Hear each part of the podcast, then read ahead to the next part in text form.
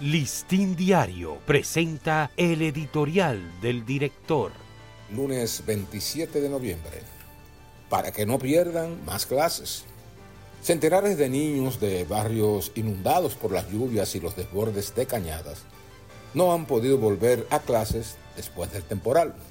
No tienen uniformes ni útiles escolares porque las corrientes se llevaron muebles y otros objetos o los dejaron inservibles. Entre esos figuran las ropas, escolares o no, de los estudiantes, así como libros, mochilas y cuadernos. Se necesita no solo un rápido operativo de reabastecimiento de uniformes, zapatos, libros y otros utensilios.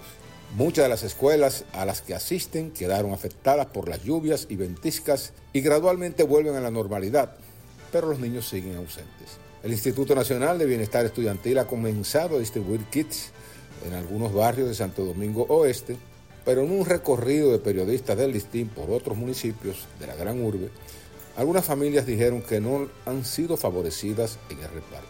Las autoridades educativas no deben escatimar ninguna inversión de tiempo y de recursos para que este operativo se realice con mayor celeridad y cobertura.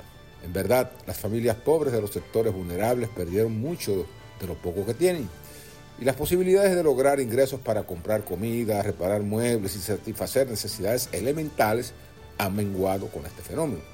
Así que en el esfuerzo de rescate también es indispensable asegurarles a esos niños y adolescentes el desayuno y el almuerzo escolar tan pronto retornen a las aulas. Listín Diario presentó el editorial del director.